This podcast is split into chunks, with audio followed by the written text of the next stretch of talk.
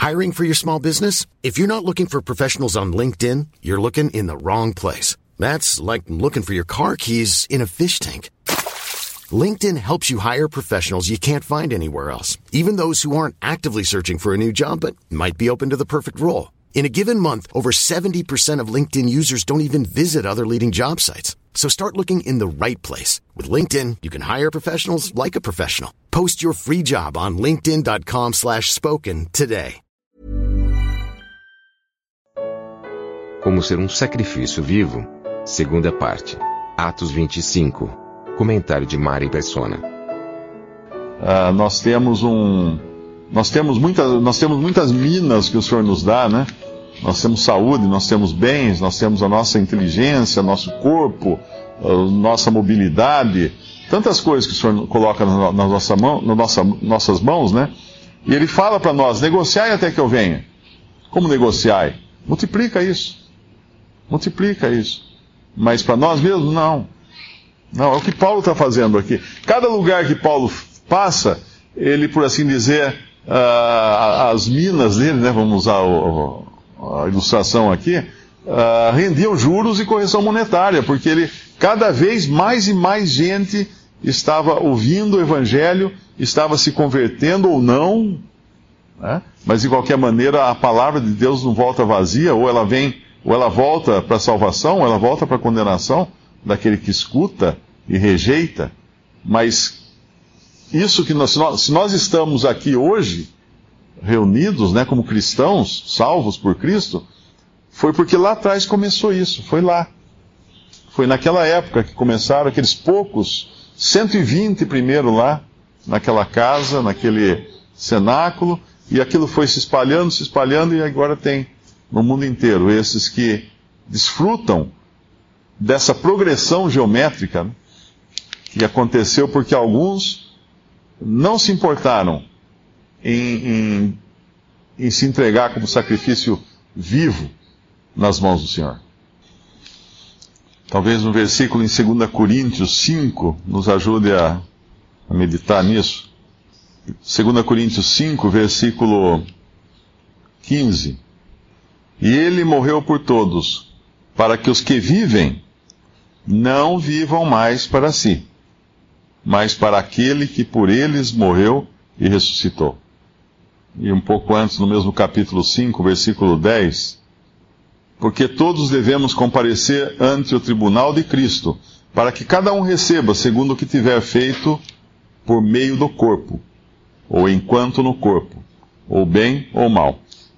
Esse mesmo corpo que nos fala lá em, em Romanos capítulo 12 os judeus eram tão zelosos da sua lei, zelosos da, da sua religião, e, e nós vemos que ao mesmo tempo eles eram tão relapsos em relação a tantas coisas, né?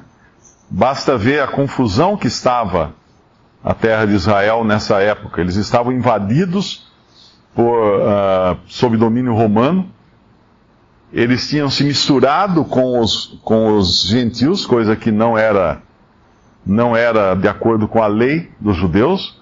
Um pouco antes, no, capi, no capítulo 24 de Atos, nós encontramos que, no versículo Atos 24, 24, e alguns dias depois, vindo Félix, que era um gentil, com sua mulher Drusila, que era judia, mandou chamar a Paulo. Então eles estavam se casando e se dando em casamento entre, uh, entre raças diferentes, entre diferentes povos aqui. E agora entra Festo, que é outro gentil, talvez romano, e daí vem Agripa, que era judeu. Ele era, ele era um rei, né, mas ele era um rei mantido sob o jugo romano. Mas era, ele, ele, ele, ele conhecia o judaísmo, ele era de família judaica. Vem ele e Berenice, que era sua irmã. E, e é interessante como o Espírito Santo nos conta as conversas de, dos bastidores, né? Uh, se a gente estivesse lendo um romance, nós poderíamos falar assim, ah, isso aqui é o romancista, então escreveu, né? Veio da, da imaginação dele, o que fulano disse para Cicrano, o que Cicrano disse para Beltrano. Mas aqui nós, teve uma passagem, acho que foi antes, que nós vemos uma carta que foi mandada de um governante para outro, e nós conhecemos o teor da carta. Como que nós conhecemos o teor da carta? Quem interceptou essa carta para chegar até o livro de Atos, para chegar ao conhecimento de Lucas, que escreveu o livro de Atos? E agora nós vemos a conversa no versículo 14 em diante, Festo conversando com Agripa. E quem, quem anotou essa conversa? Como essa conversa foi parar nas mãos de Lucas, o autor do, do livro de Atos?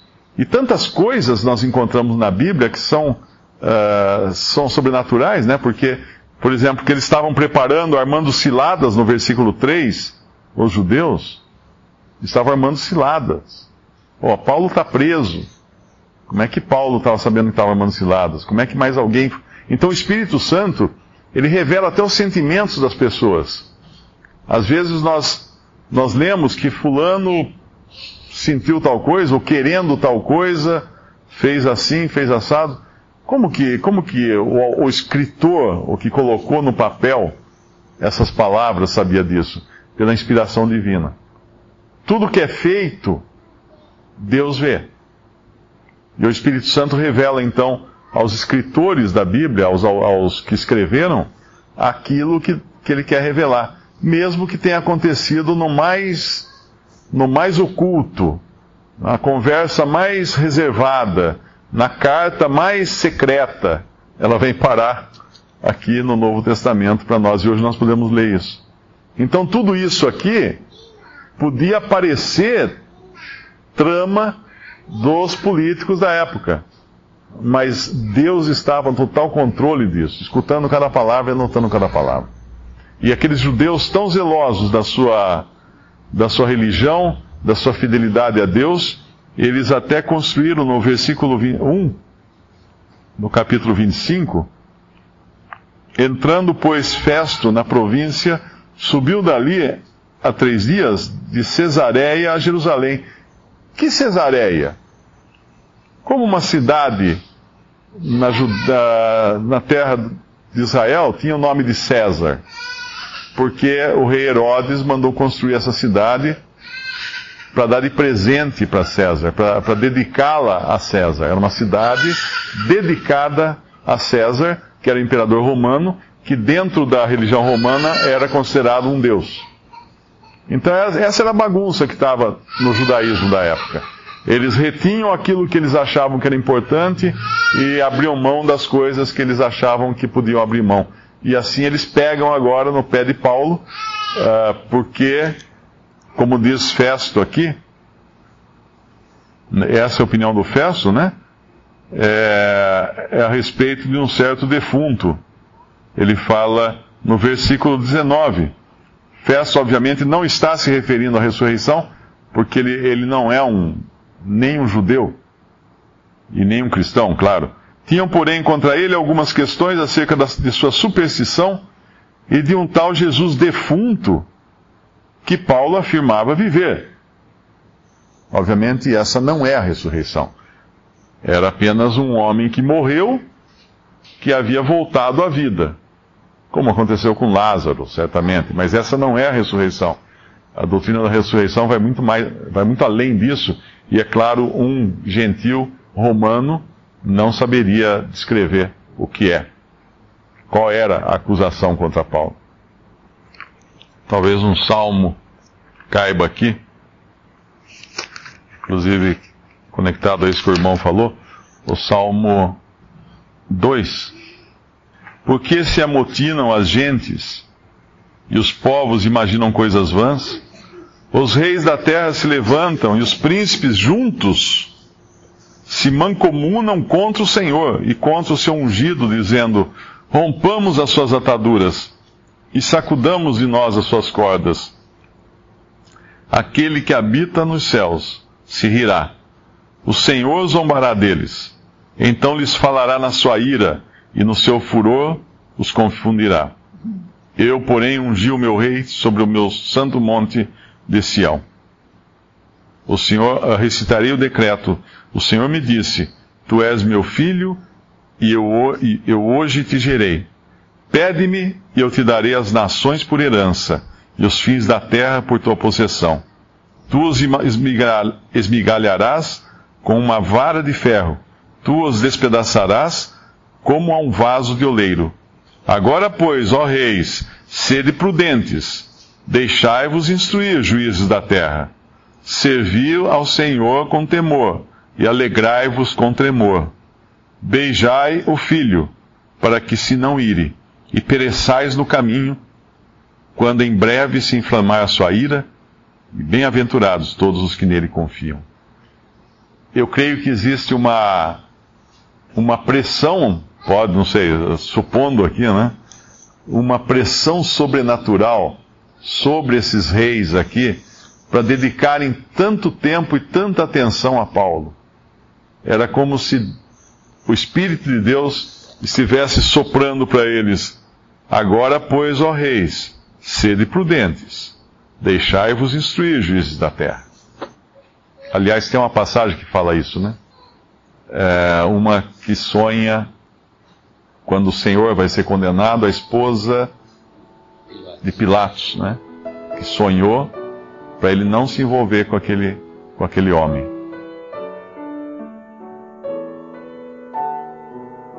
Visite respondi.com.br. Visite também 3minutos.net.